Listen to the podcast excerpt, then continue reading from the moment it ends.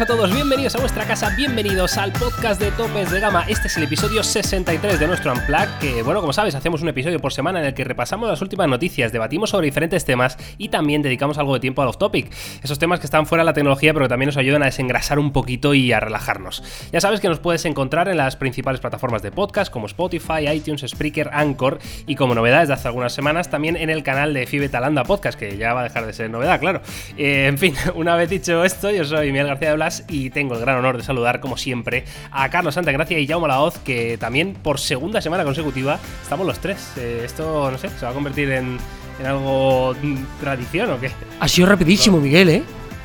Y tú muy rápido, ¿verdad? ¿verdad? Es que no sé, me he levantado con. Uf, desayuno mucho café. Madre mía. Fibeta ya es, es, novedad perpetua, ¿no? O sea, siempre va a ser. Y ahora, novedad, tres años después, haciéndolo todas las semanas en Yo hasta que no vea que, que Fibeta Landa Podcast tenemos, yo qué sé, 20.000 views por cada episodio, va a seguir siendo novedad. Uh, bueno, pues, pues, vamos a tener que ir diciéndolo entonces. Una, novedad bastante, bastante perpetua. Pues ahí estará. Bueno, ¿qué tal la semana, chicos? ¿Cómo ha ido? Bien, intensita, ya lo habréis visto seguramente los que hayáis estado atentos al canal, pero como veis, una semana con, con, mucho Xiaomi, con mucho chino y con bastante novedad, pero bueno, yo creo que eso es bueno porque se ha notado, se ha notado, la gente ahí se ha vuelto un poco loca, es que claro, tanto, tanto Xiaomi concentrado a más de uno le, le pone un poco burrote. Es que ya, lo dijimos en las anteriores, la gente tiene mucho hype por el Mi Note, ¿eh? y la verdad que han, han, respondido muy bien. Igual hay gente que se ha podido sentir ligeramente decepcionada, pero bueno, ya hablaremos de eso, no hagamos mucho spoiler porque Xiaomi yo creo que va a tener bastante peso en el podcast de hoy. Sí, estoy de acuerdo. Además hay mucho de lo que hablar. Yo quiero hablar cositas también de ese Minute 10. Eh, pero si os parece, chicos, empezamos por las noticias de la semana. Em, que bueno, hay, cosas curiosas y que me parecen bastante interesantes de comentar. Vamos a empezar por el Galaxy S11.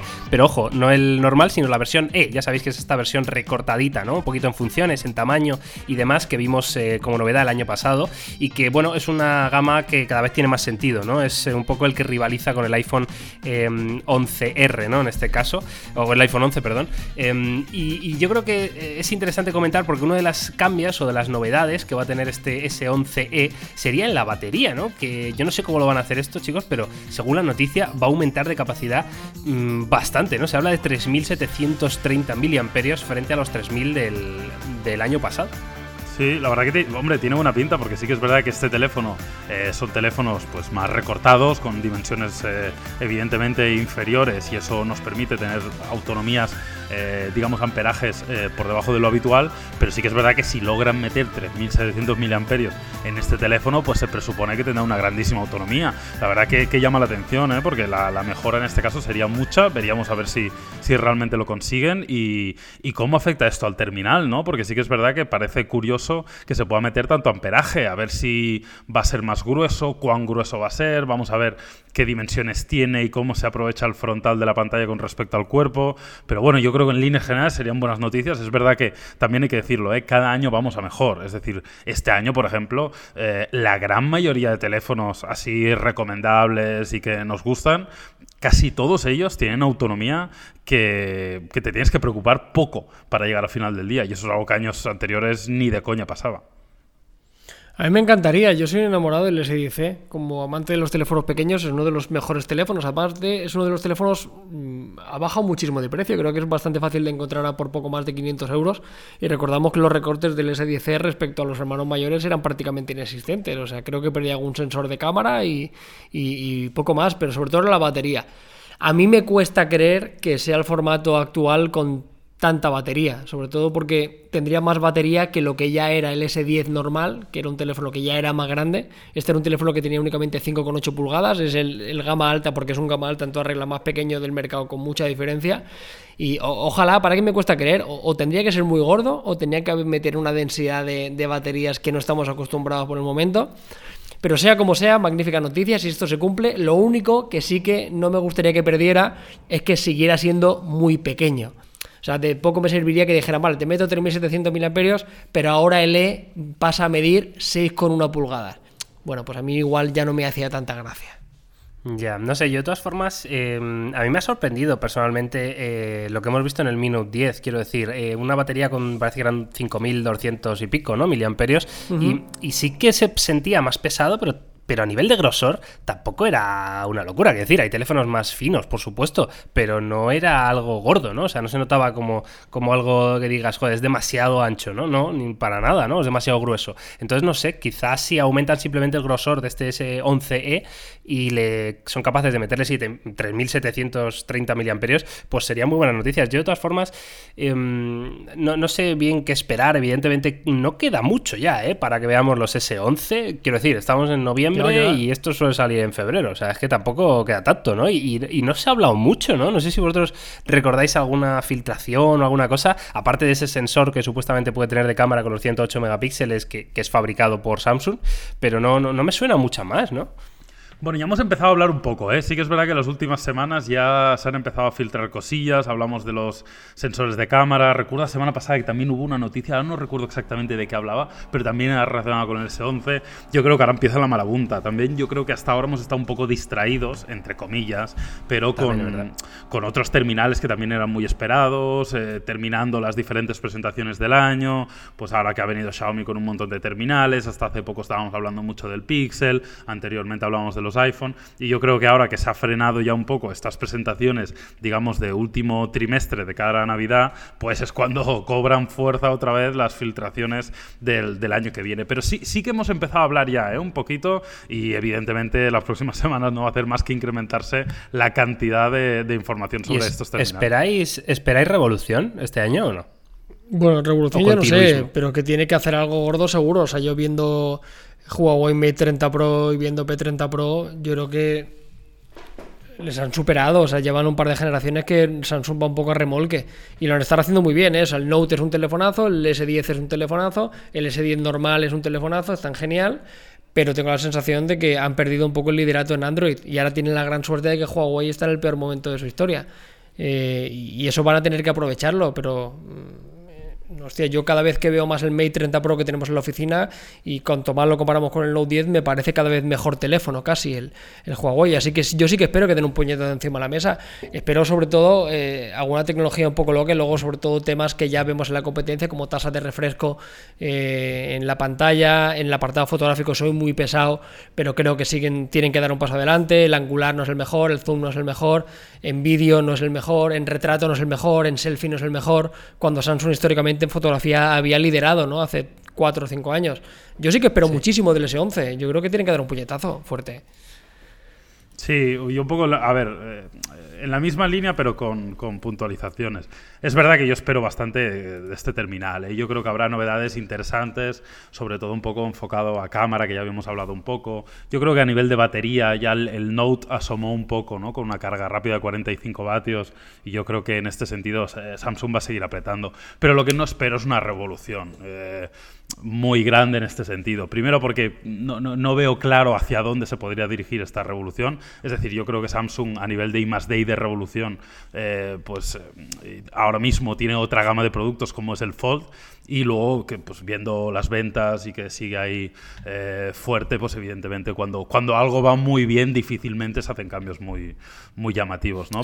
por ejemplo, Yauma, ¿crees que van a continuar con el agujerito en pantalla en la cámara delantera o crees que van a inventar, inventar algún otro tipo de solución? Pues mira, diciéndome esto me acabas de recordar precisamente de lo que hablamos en las noticias, que antes no me acordaba, te digo, juraría haber hablado del S11 y no sabía de qué. Pues precisamente de lo que hablábamos es de que podría tener un sistema de reconocimiento facial mucho más avanzado y igual cargarse el lector de huellas. Y eso me abre la gran duda, es decir, si esto me lo hubieras preguntado antes de leer esa noticia, te habría dicho que seguiría con el agujero en pantalla, que dicho sea de paso, me parece uno de los, eh, de los recursos estéticos eh, mejor llevados eh, en este sentido, pero me abre incógnitas esto del reconocimiento facial. A ver si Samsung hace algo importante con el reconocimiento facial para hacer algo parecido a Apple, ¿no? que para mí es, es el rey en cuanto al Face ID, pero claro... A ver si va a tener notch. Claro, Claro, Mi duda es saber si va a tener notch, que estéticamente me, repulsa un poco, debo decirlo, ¿eh? Pero, pero bueno, sí que es verdad que si consiguieran un sistema, por ejemplo, al mismo nivel del iPhone, que es prácticamente perfecto, que no falla nunca y que es muy seguro, pues oye, tampoco estaría tan mal. No lo sé, la verdad que tengo muchas dudas a raíz de esa noticia bueno, pues oye, no sé, Carlos, ¿quieres añadir algo a este al respecto? No, no, es que es eso. Es que si echamos, si miramos punto por punto, Samsung es de las mejores alternativas y los hemos recomendado, hemos puesto el sello recomendado, pero muy pocas cosas es el mejor en. O sea, creo que no es el mejor en ninguno de los apartados a día de hoy. Pienso, Sí, quizá ¿eh? en, en- en pantalla, ¿no? Podría ser el, Sí, el único. Y, y quizá en hardware en cuanto a combinación de memorias y demás. Memoria Claro, sí, pero- pero... ni tienen el mejor procesador, ni tienen el mejor reconocimiento, ni tienen la mejor cámara, ni tienen los mejores métodos de seguridad. Yo qué sé, no sé. Con- eh, más que era por memoria, ¿eh? por tirar de que siempre habían sido los claros dominadores, ¿sabes? O sea, era del rollo, ¿te comprabas un iPhone o te comprabas un Samsung? En la gama alta. Era como indiscutible. Sea, y ahora cada vez hay más y es fantástico y la, competencia aprieta y ojalá eso sirva para que encontremos un magnífico producto. Que digo que me encanta ese 10, ¿eh? o sea, me parece lo mejor del año, pero quiero ese puntito de, de que el coreano con toda su músculo y toda su potencia diga, oye, hemos vuelto y, y no hay discusión, somos los mejores en la gama alta con Android. Bueno, pues eh, en cualquier caso estaremos atentos y como dice Jauma, a partir de ahora empieza la locura de las filtraciones y vamos a ver ahora la siguiente noticia que tiene que ver con, con Oppo, que espérate tú que no vaya a ser el tapado del año que viene, 2020, y, y que sea el, el que consiga hacer el teléfono Android perfecto en gama alta, ¿no? Veremos. Eh, de momento lo que han, bueno, lo que ha aparecido es una noticia en la que Oppo patenta un, meter, básicamente es meter un teléfono dentro de una tablet plegable. Que esto lo, lo voy a repetir, ¿vale? Porque igual alguno está, está, le está explotando el cerebro. Es meter un teléfono dentro de una tablet plegable. Eh, o sea, bueno, la verdad que es, es, una idea loquísima, es un poco el concepto que, vimos hace años de, Asus con el Pad este que se encajaba en una tablet y tal, y, el propio teléfono hacía de, núcleo, ¿no? De, o sea, era el, la placa base, ¿no? Era el procesador, era la memoria de, esa tablet eh, con pantalla más grande. Pero claro, ahora con el concepto de los plegables, pues se amplía un mundo de posibilidades y Oppo, pues eh, ha inventado o ha patentado este, este libro, ¿no? Que, que dentro metes tu teléfono y por fuera, pues es una tablet plegable. No sé, no sé cómo lo veis esto. O sea, ¿creéis que tiene algo de futuro esta idea? Yo honestamente es que no lo entiendo. O sea, me cuesta mucho entenderlo. O sea, lo estoy viendo, lo estoy mirando y, y, y no acabo de entender exactamente qué, qué, pretenden con esto o cómo, cómo va a ser el tema. ¿no? La verdad que estamos ahora en un momento en que hay una tecnología nueva que nos permite plegar las pantallas y yo creo que nos hemos vuelto todos un poco locos en, en qué uso se le puede dar. ¿no? Hombre, a mí si hay algo que me gusta de Oppo es su innovación. ¿no? Al final, históricamente siempre ha sido una compañía que ha hecho cosas muy innovadoras, que apuesta mucho por la innovación. A veces le sale bien, otras veces le sale mal. Eso es evidente. Pero bueno, es de esos productos que tengo ganas de tener en la mano porque como me cuesta entenderlo y verle sus aplicaciones prácticas o cómo puede estar ejecutado, pues me apetece mucho poder probarlo. Ahora bien, yo no me imagino el futuro así, eh, la verdad, porque me, es que no sé, me parece extraño en todos los sentidos. O sea, no, no acabo de entender por qué quieres meter un teléfono dentro de una tablet, cómo van a interactuar entre ellos, eh, no sé, es, es, todo un poco. Claro, raro. que tú piensas tú piensa ahora mismo coger tu teléfono, lo tienes aquí encima de la mesa y decir, ah, pues lo voy a meter en la tablet, ¿no? Bueno, pero y, es, es, lo que vimos en el Padphone. A mí, yo sí que lo. Eh, no sé. La teoría es como fácil, ¿no? O sea, coges el, el, el, cerebro y lo tienes en una pantalla más grande. O sea, pensar en la tablet como un monitor externo. Que Pero se conecta por USB tipo Tiene su propio procesador, creo. O sea, eh, también es eh, funciona de forma. Eh, digamos, independiente, igual, igual tiene un pequeño hardware en plan eh, limitadito, igual no muy potente para poder reproducir alguna película o reproducir algún archivo y, y luego meterle todo el, el hardware del, del, cacharro. Yo no lo entiendo, o sea, no lo entiendo, lo entiendo, pero esto no. O sea, yo creo que suena muy bien y queda muy guay y queda muy bonito y parece como un, incluso una buena idea, pero luego efectos prácticos yo creo que no tiene mucho, mucho sentido. No sé, vuelvo a decir, el Padphone me pareció viendo esto, menudos adelantados a su época, ¿eh? cuando Asus se la jugaba tantísimo, te lo juro, sacaron esto y sacaron dos o tres cosas más que ahora no recuerdo que también eran conceptos súper, súper locos, no sé. Y, y, estaban bien, ¿eh? En la época. Yo, yo ahora, la verdad que. O sea, a ver, es lo que decís vosotros, ¿vale? Se entiende perfectamente, pero el, el, el imaginarte los posibles usos que puede tener eh, que tu teléfono esté metido dentro de una tablet plegable, eh, pues sí, ¿no? Pueden ser obvios. Simplemente que la tablet, entiendo, este accesorio, pues será muy barato, ¿no? Y vendrá simplemente. Es como tener, bueno, muy barato. Es una pantalla plegable, ¿no? Es una pantalla flexible. Uh -huh. Pero quiero decir, ¿no? Que, que no, al no tener eh, procesador como tal o, o potencia como tal, eh, no va a ser un producto tan caro como podría ser un Galaxy Fold, ¿no? Eh, estoy intentando entender por dónde van los tiros de, de Oppo, ¿no?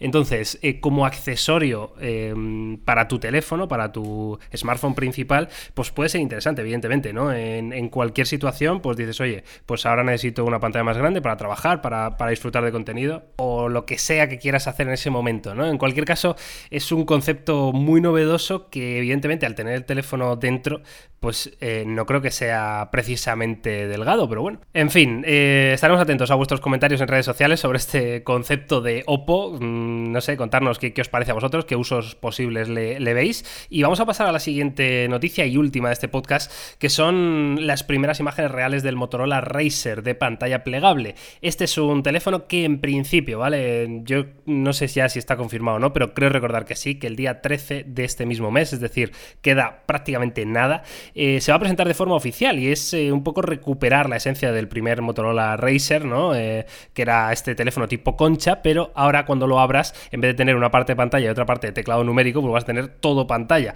Yo no sé, sinceramente, viendo las imágenes reales, cómo han llegado a este nivel de delgadez extrema y a ese pliegue que parece tan bien hecho, tan perfecto. no sé, me sorprende porque hemos visto en otros fabricantes que no debe ser nada fácil, ¿no? plegar un teléfono y que quede tan finito plegado, ¿no? Mm, vamos a ver, ¿eh? porque estos son imágenes y, luego habrá que... veremos, ¿no? Sí, sí, no, hombre, yo la verdad que le tengo muchas ganas, ¿eh? me parece algo muy original, me parece que está bien llevado, que tiene, que tiene gusto en cuanto al diseño, me parece que además nos toca un poco la patata y la nostalgia, que yo creo que no, no está de más tampoco, o sea que en líneas generales muy bien, tengo muchas ganas, la verdad que no sabía lo del día 13, lo acabo de leer ahora mientras tú lo estabas diciendo y joder, eh, queda nada y menos para poder verlo, así que fenomenal, la verdad que me parece bien por Motorola que además más creo que necesitan hacer cosas diferentes para intentar recuperar un poco el rumbo, porque si no lo van a tener complicado. Pero como te digo, vamos a esperar, porque sí que es verdad que las imágenes se ven muy bonito, pero evidentemente luego habrá que verlo en persona, que esto es muy imagen, digamos, de marca, muy, muy photoshopeado, muy bien puesto. Yo te lo juro que a mí esto me ilusiona, o sea, me flipa, o sea, me encanta. Ya hablamos de ellos en las noticias y el hardware de esto eh, no era muy potente y poca memoria y tal, me importa más bien poco. O sea, yo, pero lo que tengo es muchas ganas de verlo. Ya vimos algo parecido en el, en el mobile o en el IFA de Berlín, si mal no recuerdo, de TCL. No era, no era un producto final, ni muchísimo menos, pero ya era algo que, que que nos hacía pensar esto, ¿no? No pensar en un concepto Fold, no pensar en un concepto rollo libro, o como el Huawei Mate X o el de Xiaomi, sino pensar en un teléfono tipo concha. No sé, me gusta por el romanticismo, me gusta porque recuperamos un concepto de teléfono que hace mogollón de años que no se utilizaba, porque lógicamente ya perdido todo el tipo de sentido, pero que con los teléfonos plegables cobra un montón de, sentido y estéticamente me parece brutal. y vienen a hacer los teléfonos cada vez más pequeños, lo cual me hace muy feliz. Estoy, estoy totalmente de acuerdo contigo, Carlos. O sea, me flipa el concepto, me, parece. O sea, que de verdad, si esto en vez de Motorola Racer, que ya de por sí muy bien, pero si esto lo anuncia eh, Huawei o Samsung, estoy seguro que tiene el triple de bombo y estamos hablando aquí de una revolución espectacular. Me parece muy bien diseñado, pero muy bien diseñado, que luego lo que dice Jaume, que habrá que verlo en directo, en mano, porque estas imágenes fotosopeadas, pues eh, bueno, eh, siempre nos dejan alguna duda, ¿no? En cualquier caso, me parece que está muy bien resuelto. Em, bueno, aparte cuando lo tienes cerrado tipo concha, pues tenemos una pequeña pantalla, ¿no? Que podremos interactuar para notificaciones y demás. Y ahí mismo, en esa pantalla de fuera, es donde está o parece estar el lector de huellas dactilares. Me parece una solución muy creativa, la verdad, y, que tiene mucho sentido, ¿no? Eh, ¿no? sé si es raro quizá desbloquear el teléfono antes de abrirlo o no, no, lo sé, pero en cualquier caso me gusta muchísimo, estoy deseando que llegue este día 13, porque, oye, si Motorola es capaz de hacer esto, o Lenovo, ¿no? Lenorola, pues eh, no sé, o sea, ojalá de verdad empezaran a a, desarrollar esta, esta, innovación en sus otras gamas de, producto, ¿no? Porque estamos viendo que están haciendo cosas un poquito extrañas y, no sé, la verdad que este Razer me, ilusiona, o sea, la palabra es ilusión, tío, qué, qué, bonito, qué, bien. ¿Creéis que esto va a ser ya del rollo para poder comercializarlo o que va a ser una presentación del rollo, oye, mira, estamos trabajando en esto y en un futuro os lo enseñaremos?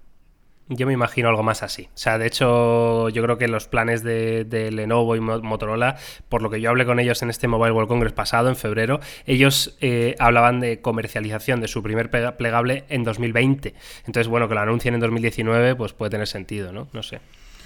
Sí, sí, sí, veremos. La verdad que ojalá, ojalá lo presenten pronto porque al final esto, pues si no también les puede hacer daño, ¿eh? en el sentido de cuando presentas algo y pasa mucho tiempo hasta que realmente se comercializa, yo creo que se pierde mucho hype y no mola.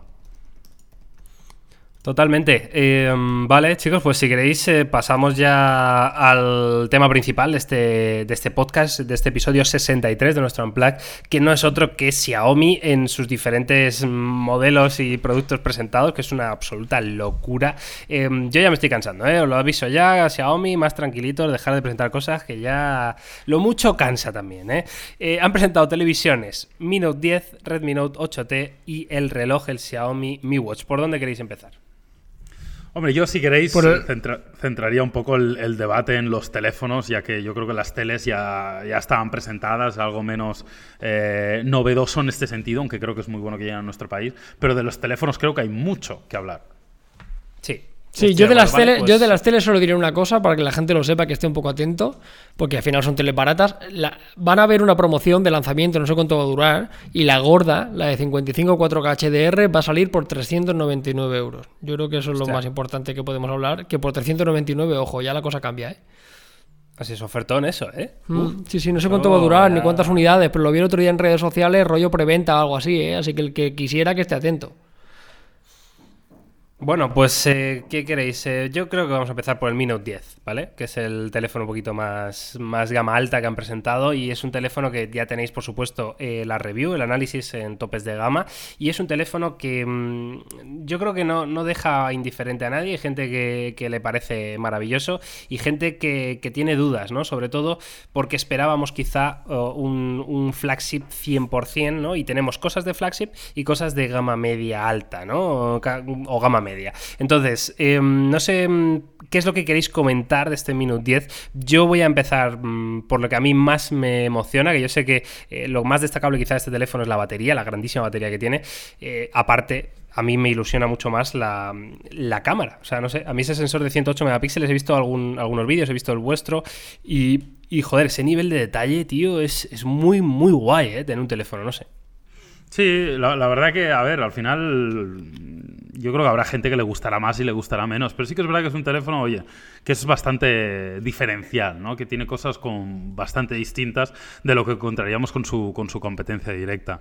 Eh, si queréis, vamos un poco por partes. Primero, lo, de la batería, yo creo que tampoco hay mucho que hablar, pero, pero yo creo que es evidente que se sitúa como probablemente el mejor terminal dentro de su rango de precio en cuanto a autonomía, ¿no? Eso es evidente, lo hemos probado, es increíble, son más de 5.000 miliamperios y la verdad que es un gustazo y un lujo poder tener una batería así. Respecto a las cámaras, es verdad que mm, a mí me deja un sabor un poco extraño, es decir, las cámaras me parecen buenas, creo que en líneas generales tiene un buen eh, apartado fotográfico, me gusta muchísimo el tener tantas opciones fotográficas con un macro, con dos eh, teleobjetivos y en este caso con un sensor de 108 megapíxeles que como dices Miguel, eh, es verdad que tampoco lo vamos a, al menos yo creo que no lo vas a utilizar mucho, en el sentido de la gran mayoría de las fotografías no utilizarás el sensor de 108 megapíxeles porque no lo necesitas, no necesitas una imagen tan grande, pero sí que es verdad que tiene sus usos y para algunos momentos puntuales es bastante guay. De hecho, en la presentación hicieron algo curioso, que es que sacaron una imagen impresa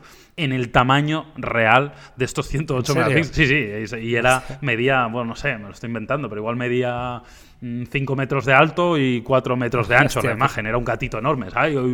Y, sacaron ahí el, de esto y fue bastante curioso. Y, no está de más siempre poder tener esa cantidad de información para luego hacer tú lo que quieras con ella.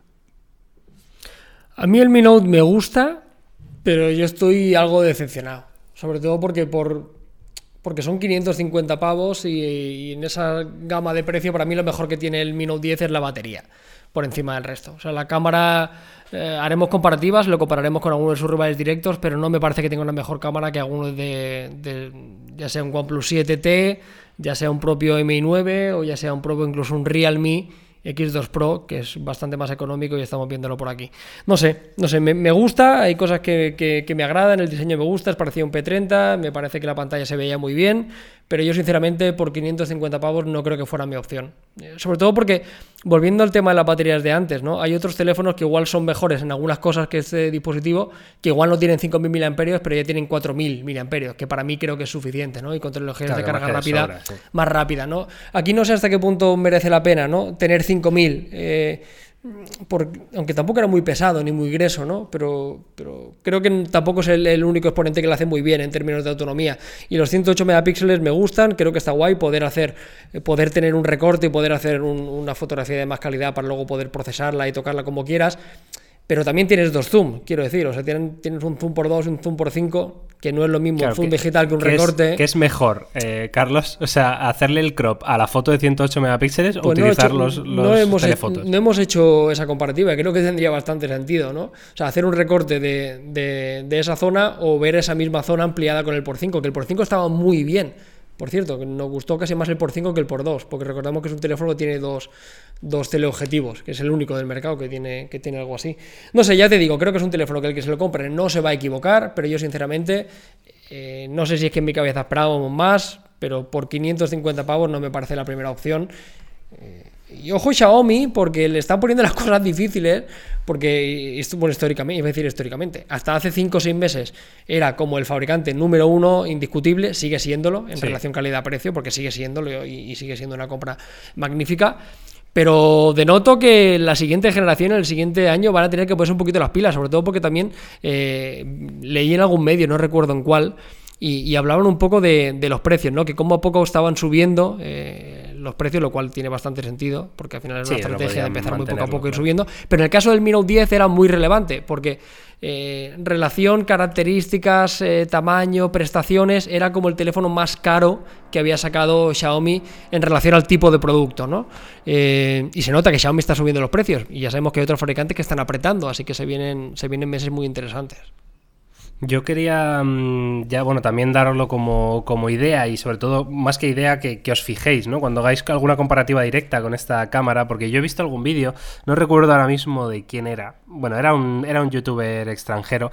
El, el caso es que decía que la cámara del Mi Note 10 eh, le daba la sensación que tenía un sensor distinto o algo así, porque mm, la, explicación que él daba es que las fotos, digamos que tenían más profundidad de campo de lo normal en un teléfono móvil, ¿no? Ya sabéis que normalmente en los smartphones las, las fotografías pues suelen estar todo enfocado, ¿no? Quiero decir, o sea, la, profundidad de campo es toda, o sea, todo lo que hay, ¿no? Eh, excepto cuando utilizas el modo retrato o, estos modos, ¿no? Que lo que hacen es hacer ese efecto bokeh y desenfoque de fondo. Pero claro, esto está muy limitado pues a mascotas o objetos, mm, depende, ¿no? Y personas, ¿no? Eh, y decía que el Mi 10 mm, le daba la sensación de que en cualquier foto mm, tenía como una profundidad de campo mayor a cualquier otro teléfono. Me parece muy interesante, incluso él hablaba de look eh, más cinematográfico, ¿no? Eh, que esto me parece muy interesante, eh, sobre todo porque no lo había visto nunca, ¿no? Y nunca había escuchado hablar un teléfono, que una de las cosas que yo siempre les pido, ¿no? Pues cuando hablamos de que el iPhone tiene una, una grandísima calidad de grabación de vídeo, por ejemplo, ¿no?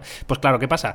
Que sí, tiene una grabación de vídeo muy buena, pero eh, sin esa sensación de una cámara profesional de tener más profundidad de campo, ¿no? Entonces me parece un concepto muy interesante para comentarlo y sobre todo de cara a futuras comparativas. Pues oye, fijaos a ver si es verdad. No sé si Yauma, si tú has notado algo de esto en el teléfono. Pues mira, justamente estoy viendo ahora las fotos eh, porque las tengo aquí y honestamente yo no he notado nada de eso. O sea, no, no, no aprecio más profundidad de campo de lo normal. Y lo del. Mira, el, youtuber era. Que me estoy acordando, perdona, Jauma. El youtuber era Mr. Who's the Boss. Ajá. Ahí lo dejo por si queréis ver su vídeo. Pues la verdad que yo no veo más profundidad de campo de la normal. Lo del look entiendo que es algo un poquito más personal. Eh, me parece que la interpretación del color y el procesado que hace de la imagen es como muy neutro en el sentido de que no son las imágenes más vivas y contrastadas que he encontrado, pero tampoco me parecen especialmente planas. Mm, no lo sé, la verdad, pero yo ahora mismo viendo las imágenes in situ no tengo para nada esa percepción. A mí, te digo, a mí me dejó sin echar limonada y fíjate, de que Omar la sitúa como la mejor cámara con el junto con el ¿Ah, m 30 Pro. No he visto yo el dato, eh, no, sé si haremos la comparativa directa, pero pero vamos, así de primera percepción, me parece que no es mejor que la de un Pixel, no es mejor que la de un iPhone, no es mejor que la de un Huawei, clarísimo. Y luego ya veremos contra quién compite. No sé, a nivel de percepción haremos comparativas, ¿eh? Porque si el teléfono lo promete y si que hay algo que centrarse en el apartado fotográfico y el vídeo no estaba mal, pero también me parece que está lejos desde el Pixel de un iPhone. Vamos, fácilmente. Y de noche tampoco tenía un comportamiento muy extraordinario. No sé, ya te digo, ¿eh? veremos. También Xiaomi hay una cosa que sí que es cierto, que es el maestro de ir evolucionando las cámaras. ¿eh? Tú coges un MI9 de inicio y ahora cómo está, y, la evolución que ha habido a nivel de software ha sido notable. Veremos a ver si también pasa con este Minute 10. Bueno, pues cerramos capítulo Minute 10 y brevemente, si queréis, bueno, brevemente, lo que queráis, hablamos del Redmi Note 8T, eh, un teléfono, bueno, con una calidad-precio bastante buena, ¿no? O sea, esto se va a vender como, como churros. Sí, yo creo que sí. Aquí, a, diferencia del Mi Note 10, aquí estamos ante un teléfono como mucho más eh, normal, ¿no? Por así decirlo, más tradicional, que no sobresale en los estándares, pero que tiene un poco la esencia de Xiaomi de toda la vida, que es obtener muy buenas prestaciones, centrarse en probablemente lo más importante, que es decir, el rendimiento, las especificaciones, unos apartados multimedia equilibrados, no increíbles, pero sí equilibrados, a un precio muy, muy, muy, muy bueno. Aquí yo creo que el principal problema, entre comillas, es elegir entre los diferentes teléfonos de Xiaomi. Esta es una muy buena opción y yo creo que muchos usuarios se van a decantar por ella, pero también tienes el Redmi Note 8 Pro, pero a veces ves ofertas del Xiaomi Mi 9T que, se, que, dices, joder, casi que me voy al Mi 9... O sea, realmente un poco el, el problema, entre comillas, para a la hora de recomendar este teléfono es que es 100% recomendable, pero que es probable que alguno de sus hermanos te pueda conquistar un poquito más, porque también hay otras muy buenas opciones de Xiaomi. El problema es que eso va a ser la historia de nunca acabar con Xiaomi. O sea, esa frase va a ser válida en cualquier momento, con cualquier teléfono. Claro, insertar cuando Claro, es que claro, cualquier persona que quiere comprarse un Xiaomi y que piense, no, es que el mes que viene igual sale uno, me bajan de precio. Es que no tendría smartphone, iría todavía con un Nokia, ¿sabes? Porque siempre va a tener la percepción de que le pueden cambiar las cosas. Yo lo único que puedo decir es que la gente que hubiera pensado comprarse, que se lo compre, que está bien. A mí no me parece la mejor opción por 200 euros. Viene la semana que viene una comparativa y yo ya puedo adelantar que, que hay un rival que le gana en casi todos los apartados. Pero aún así, por 200 euros, si te gusta Xiaomi y quieres un teléfono equilibrado, es una compra cojonuda. Bueno, pues ahí quedan esas reflexiones del Redmi Note 8T. Como siempre, ya sabéis que tenéis el vídeo, la review en topes de gama y estamos atentos a esa futura comparativa porque evidentemente eh, todos sabemos de qué está hablando Carlos, de, de, Realme, por supuesto. A no ser que ahora me, contradigas, Carlos, pero, no, no, es Realme, efectivamente. Claro, entonces va, a ser una comparativa muy interesante, yo creo, sobre todo, bueno, bien... Eh, no, no, claro sabiendo un fabricante que, ha llegado tan fuerte, ¿no? Y hay que, hay que situarlo y hay que compararlo, evidentemente, para, para podernos hacer una idea, ¿no? En fin, eh, por último, eh, otra de las cosas que ha presentado Xiaomi, aunque no ha presentado en España, se ha presentado en China, ha sido su reloj, ya por fin es oficial, el Xiaomi Mi Watch, que hemos comentado en algún otro podcast y, demás. Y al final, a mí me ha sorprendido mucho, porque aparte de que se parece muchísimo al Apple Watch en cuanto a diseño, pues finalmente sí que llega con Android, eh, bueno, con Wear OS, perdón, con Android Wear y personalizado eh, por encima con MIUI for Watch, que es esta interfaz que, bueno, que ya hemos hablado en alguna otra ocasión y que es un poco, pues, bastante china, pero eh, que intenta traer la experiencia MIUI de un teléfono a un smartwatch, ¿no? Em, en cuanto a características, pues es un reloj bastante interesante, mm, Snapdragon Wear 3100, que es el último procesador, yo creo que ha sacado Qualcomm para, para wearables y que tampoco es que sea ninguna locura, pero bueno, es el último que hay, con lo cual bien. Y, y los demás datos, pues bueno, batería de 570 mAh y sobre todo lo que más llama la atención, yo creo, chicos, es el, es el diseño, ¿no?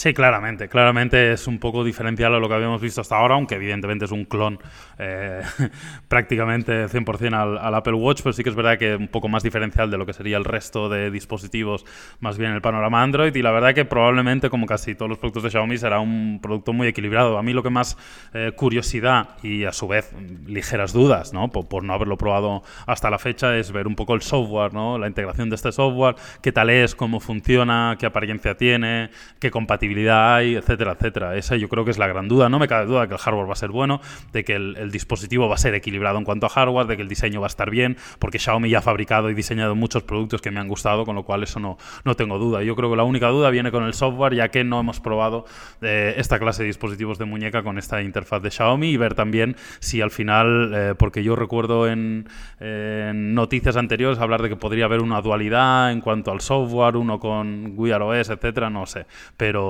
pero, sí, sobre todo probar y ver el software y saber si va a llegar a España, porque como os digo, eh, ahora mismo mm, no tenemos confirmación de ello. No, yo lo que tengo muchas, muchas, muchas ganas de ver es, eh, verlo en persona, ¿eh? Porque en fotografía me parece muy bonito, pero tengo yo la duda de que luego puesto en la muñeca sea muy chino, entendedme, ¿sabes? Cutrería china, sí. ¿Sabes lo que te quiero decir? o sea, porque al final si cuesta 200 dólares tampoco se puede hacer mucha magia. Al final un reloj, a, diferencia de otro tipo de, producto, tiene un componente como algo de lujo, de estilo y demás que se puede transferir mucho en productos muy económicos, ¿no? O sea, hay relojes de Xiaomi que están muy bien construidos y demás, que son más baratos, pero bueno, se nota que no es un producto muy premium, ¿no? Y este producto mm, juega un poco con eso, ¿no? Las imágenes promocionales y demás eh, tiene pinta de ser un producto muy, pero que muy elegante, muy sofisticado, muy bonito, viene a copiar directamente al reloj posiblemente uno de los más bonitos y mejor fabricados del, del, del planeta. Y ahora estoy viendo algunos vídeos en directo de, de un asiático que lo tiene puesto en la muñeca y está guay, pero no sé, ¿sabes? Pero igual no tanto. Pero igual no tanto, ¿sabes? Yo tengo muchas ganas de ponérmelo en la muñeca y ver un poco cómo está. Y luego, por lo demás, si llega a España, magníficas noticias. Xiaomi está viniendo con los wearables a tope. y, eh, hay un montón de gente que está interesada en el Amazfit GTS, que vamos Sí. a intentar conseguirlo lo antes posible, pero un mogollón de gente que está preguntando. Este es un producto bastante más avanzado y bastante más caro.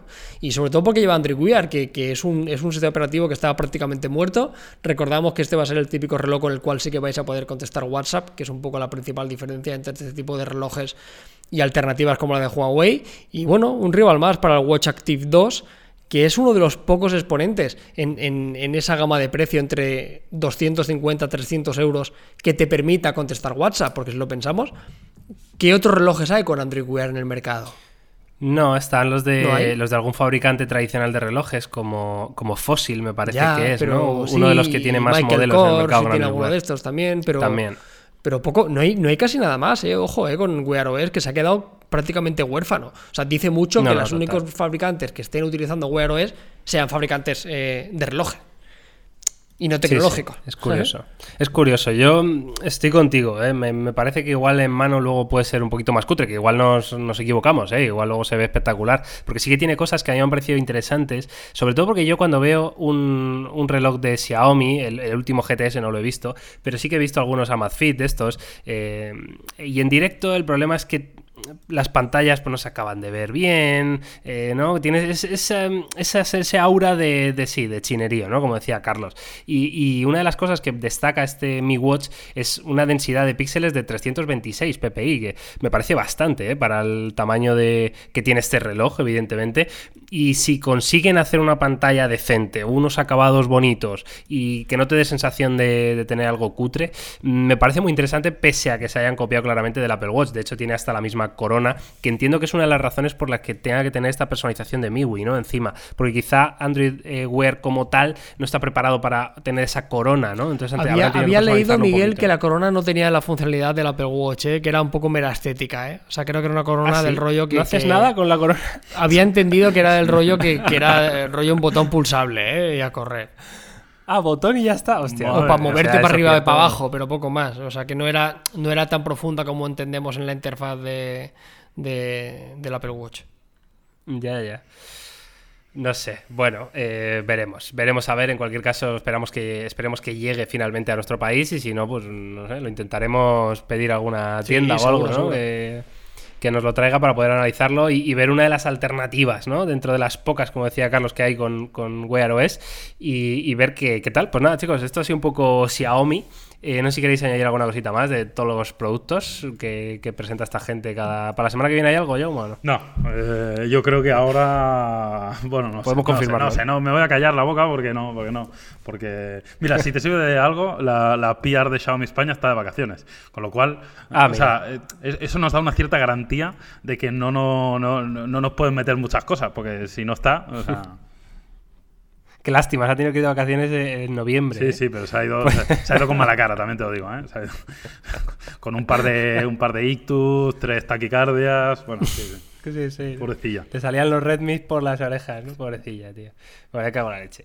Bueno, en fin, chicos, eh, pasamos al off-topic, momento de relajación, de, de- de, pues, que se nos vaya la cabeza, como siempre al final acaba ocurriendo. Y en este off-topic, que muchos nos lo habéis dicho por redes sociales, eh, se nos olvidó en el anterior episodio hablar de ese viaje eh, a México que tiene Carlos, que nos explique un poquito en qué ciudades va a estar, qué, qué ruta va a seguir, o si es que quiere compartirlo con, con todos vosotros, que seguro que sí. Y a mí me parece muy interesante, la verdad, porque México es uno de los destinos que me apetecería muchísimo ir, pero que tengo un gran desconocimiento, ¿no? O sea, Carlos, eh, ilústranos, no sé si has mirado un poco ya Pues- destinos y cosas. Pues no mames, pues claro que he mirado destinos, Miguel.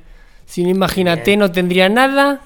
Pues sí, me voy a México, tenía muchas ganas de ir. Es- yo tenía dos viajes eh, soñados, entre comillas, uno a Japón, que yo espero hacerlo el año que viene, y, y México, después de la vez que fuimos eh, Jaume y yo a hacer lo de la charla de, de, de aldea digital, me quedé con la espinita y, la verdad que nos trataron tan bien que tenía muchas ganas de, de volver. La verdad que me parece un país increíble y voy a estar un par de semanitas y he dividido el, el viaje en, en cultura y gastronomía principalmente, porque yo a México voy a muchas cosas, pero principalmente voy a comer, sobre todo. Muy bien. Y luego una Está parte que de... que no te das claro. ¿sabes? Sí, sí, sí, sí, sin ningún tipo de, de duda. Y nada, la primera parte del viaje lo que voy a hacer es, la primera semana voy a hacer eh, Ciudad de México, eh, tres días, seguramente esté un par de días en Puebla y luego termine tres días en, en Oaxaca de, de Juárez, que es como la zona central y hacia el sur del, del país. Eh, Sobre todo porque en México DF tenía muchas ganas de estar en, en lo que es ciudad ciudad y luego hay un par de, de, de zonas eh, culturales, de, de pirámides incas y demás muy próximas.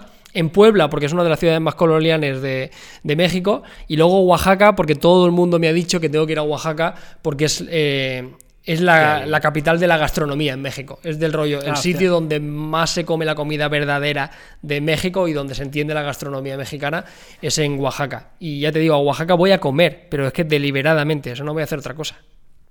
Muy bien.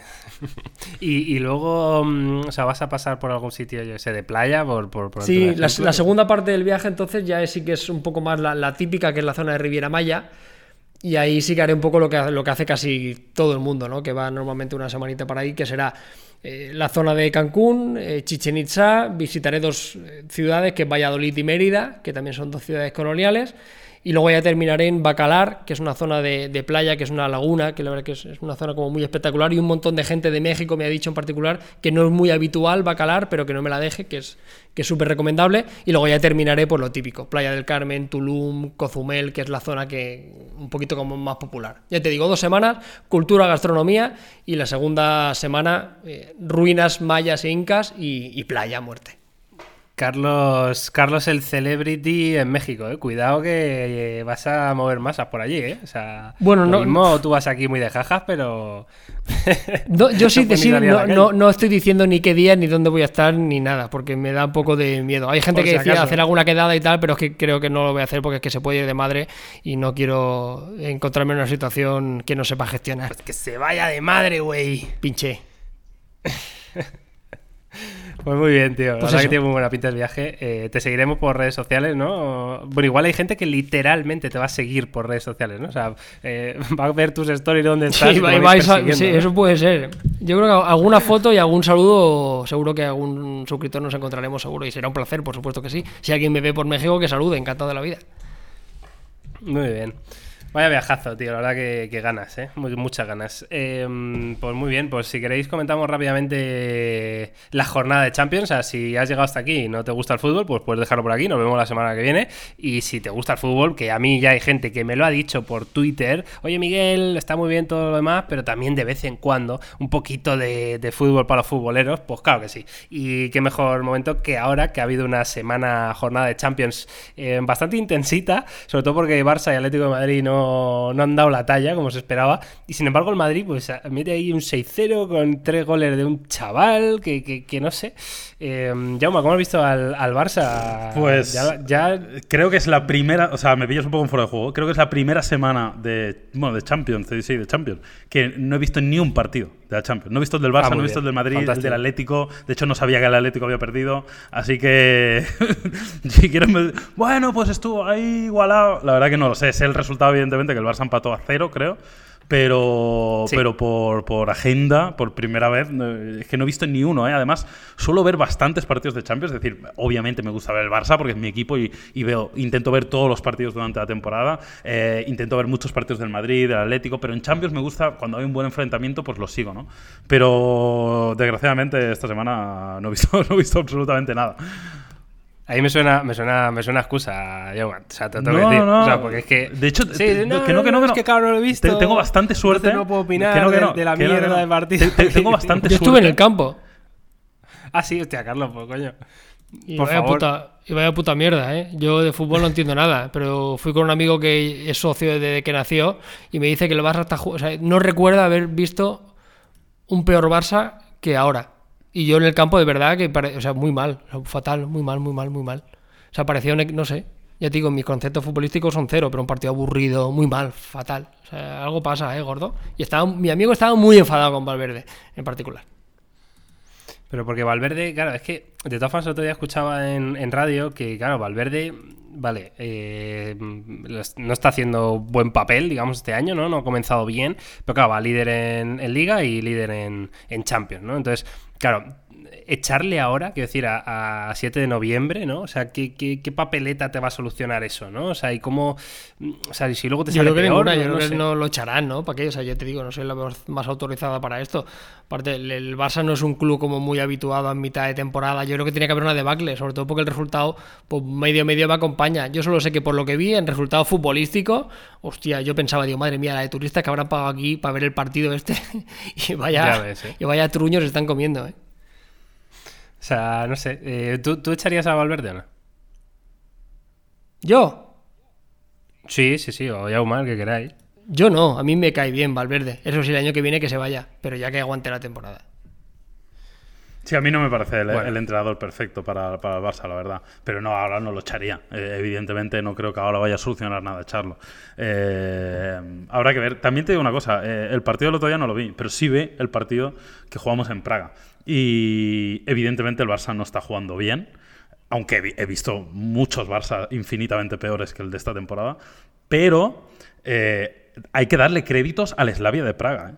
Eh, y Sí, muchos créditos. Es decir, es un equipo compacto, técnica y tácticamente mucho mejor de lo que puedas esperar, sobre todo tácticamente. Me parece que el, el entrenador hace un trabajo brutal. Es un equipo físicamente No, no, muy bueno. El otro día, Yauma, eh, ayer, no, antes de ayer, eh, le, le- plantea un, un partido al Barça Sí, sí. eh, que le sube la defensa muy, muy No arriba, extraña. cosa que, que yo creo el Barça no se esperaban, ¿no? Es decir, eso te da una idea de que el equipo está muy bien trabajado. Evidentemente no tienen la calidad pues, para las ocasiones que tienen, pues materializarlas, ¿no? Pero, pero trabajo táctico, desde luego. Creo, creo recordar que le empató al Inter en Milán, ¿eh? O sea, que, que evidentemente tú oyes Slavia de Praga y te suena que es un equipo eh, malísimo.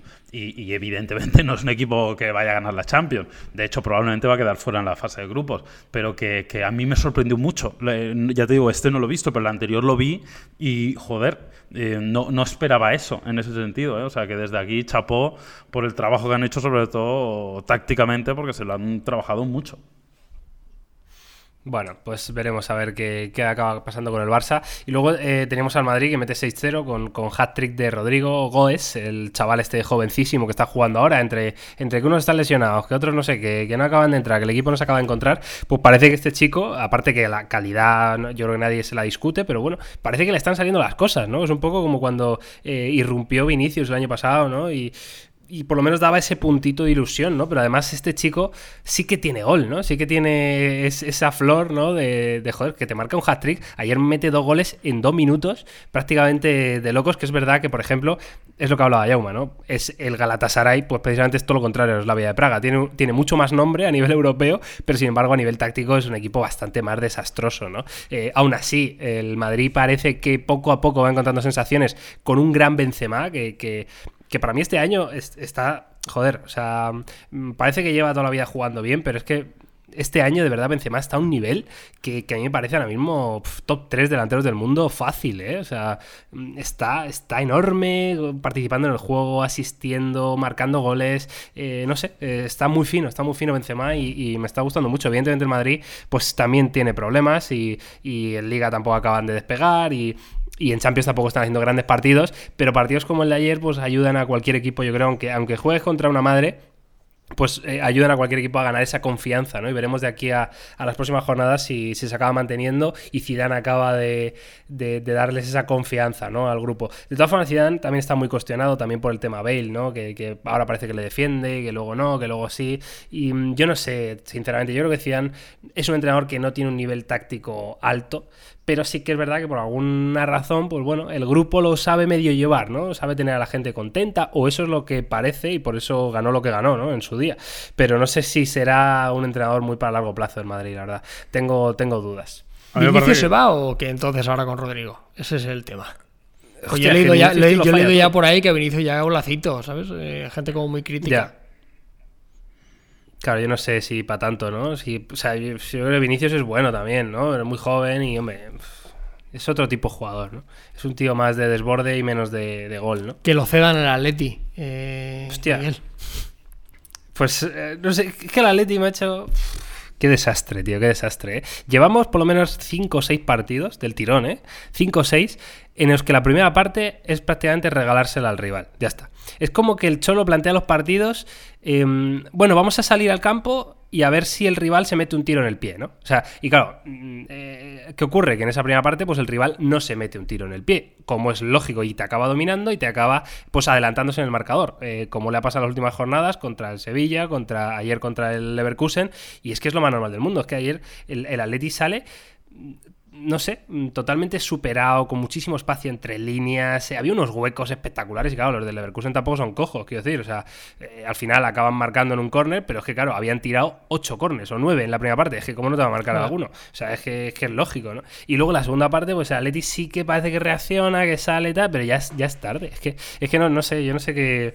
mm, ¿Cómo se soluciona que un equipo no entre en los partidos eh, enchufado? Y mira que me extraña mm, siendo un equipo del Cholo Simeone. O sea, es que, no sé, mm, aparte de toda la falta de gol, que Diego Costa no está bien, que y, y el Cholo se sigue empeñando en ponerle, que, que me parece bien que intente recuperarle, pero joder, tampoco a toda costa, quiero decir. O sea, si no está bien, pues chico, vete al banquillo, piensa en lo que has hecho y ya te saldrán las cosas mejor otro día. Pero de luego jugar con un jugador menos, pues no tiene, no tiene mucho sentido, no sé. Yo veo al Atleti raruno, ¿eh? Raruno, muchas bajas, que no acaba de estar todo el equipo 100% y no sé.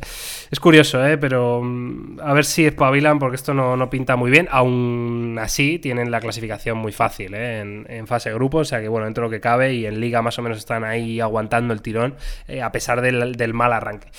En fin, eh, esto ha sido el podcast 63, chicos. Pues muy bien. Ya se ha acabado. Muy rico. Pues muy bien, ¿verdad? Pues muy Ricky. Pues nada, que un placer estar aquí una semana más. eh, comentarnos, como siempre, todo lo que queráis en nuestras redes sociales. Acordaos de poner un, un microfonito en todos los vídeos de, de YouTube, en los comentarios, que nos encanta verlo. Y mm, cualquier cosa, sugerencias que queráis que hablemos en este podcast, en este Unplugged, pues eh, dejárnosla también en, en redes sociales. Y nos oímos la semana que viene, Carlos. Jaume, muchas gracias por estar aquí y chao, chao. Gracias, hasta la semana que viene.